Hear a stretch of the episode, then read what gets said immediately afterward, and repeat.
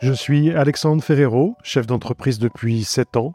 J'ai décidé de partager ma propre expérience de l'entrepreneuriat avec une thématique un peu spéciale, celle des premières fois, mes premiers recrutements, mes premiers salariés, mon premier salaire, ma première dépression suite au départ d'une de mes salariés qui m'a volé un des plus gros clients de l'époque. Ce podcast s'adresse à toutes celles et ceux qui souhaitent entreprendre, mais aussi à celles et ceux qui entreprennent déjà et qui rencontrent des problèmes à surmonter. Mon principal objectif, c'est de transmettre mes connaissances dans ce domaine, qu'est l'entrepreneuriat. On glorifie très souvent l'entrepreneuriat, mais c'est loin d'être un long fleuve tranquille. Et seuls ceux qui savent se remettre en question et qui comprennent que les obstacles ne sont que des tremplins vers la réussite ressortent grandis de ces expériences.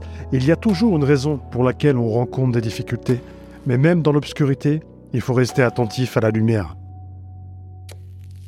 Hello tout le monde Avant de commencer un nouvel épisode, je voulais vous remercier pour votre fidélité à écouter mes podcasts. Vous êtes de plus en plus nombreux et nombreux, ça me touche énormément de voir que mon expérience de chef d'entreprise vous intéresse, donc je vous prépare de nombreuses surprises, avec notamment la deuxième saison du podcast qui sera consacrée à d'autres entrepreneurs que je vais interviewer. Je peux déjà vous dire que les premiers épisodes arriveront début décembre. Ça va être exceptionnel, croyez-moi, avec des invités transparents qui vont vous délivrer un maximum de valeur. Alors de quoi on parle aujourd'hui? Ben, On va parler de mes premières propositions d'investisseurs. Je parle de personnes qui souhaitent investir de l'argent dans votre société parce qu'ils croient en vous et en votre projet.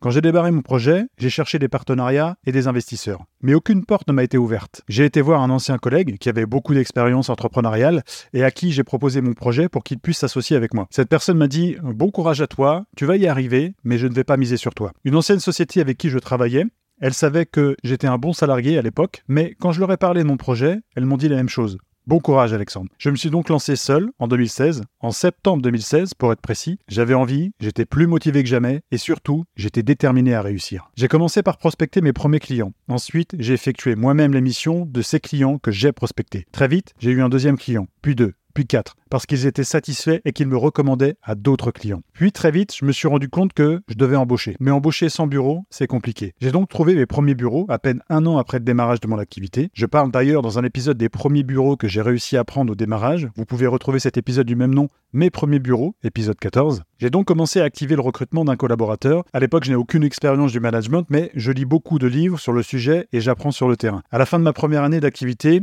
j'ai des bureaux, deux salariés pour un total de 85 000 euros de chiffre d'affaires qu'on fera ensemble. Je crois de plus en plus en moi et ces chiffres me donnent confiance pour la suite. La deuxième année s'enclenche, on a de plus en plus de clients, une dizaine au total, j'embauche de nouvelles personnes, on prend des bureaux encore plus grands pour un chiffre d'affaires de 192 000 euros. Je suis extrêmement fier de moi, j'ai une SASU, Société par Action Simplifiée Unipersonnelle, je gère par mes propres moyens en étant associé unique. Ces informations et ces chiffres vont aux oreilles de deux personnes qui ont refusé de miser sur moi au démarrage de mon activité. Et très vite, ces personnes reprennent contact avec moi.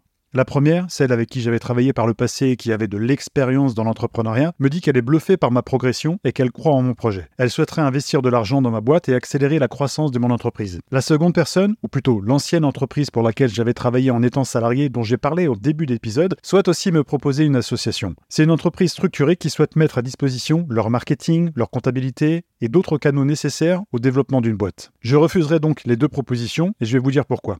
Je n'avais plus besoin d'aide. En deux ans, j'ai réglé tellement de problèmes que j'étais capable de gérer à moi tout seul avec mes collaborateurs ma propre entreprise. Quelle fierté je ressentais. J'étais aussi content d'avoir ces deux propositions, mais j'aurais aimé les avoir plus tôt. De plus, la société en question me proposait une association à 51% contre 49 départs pour moi. Ça faisait deux années que je me défonçais et que je ne touchais pas encore ma part du gâteau de mon investissement. C'était donc hors de question que je cède la majorité à quelqu'un.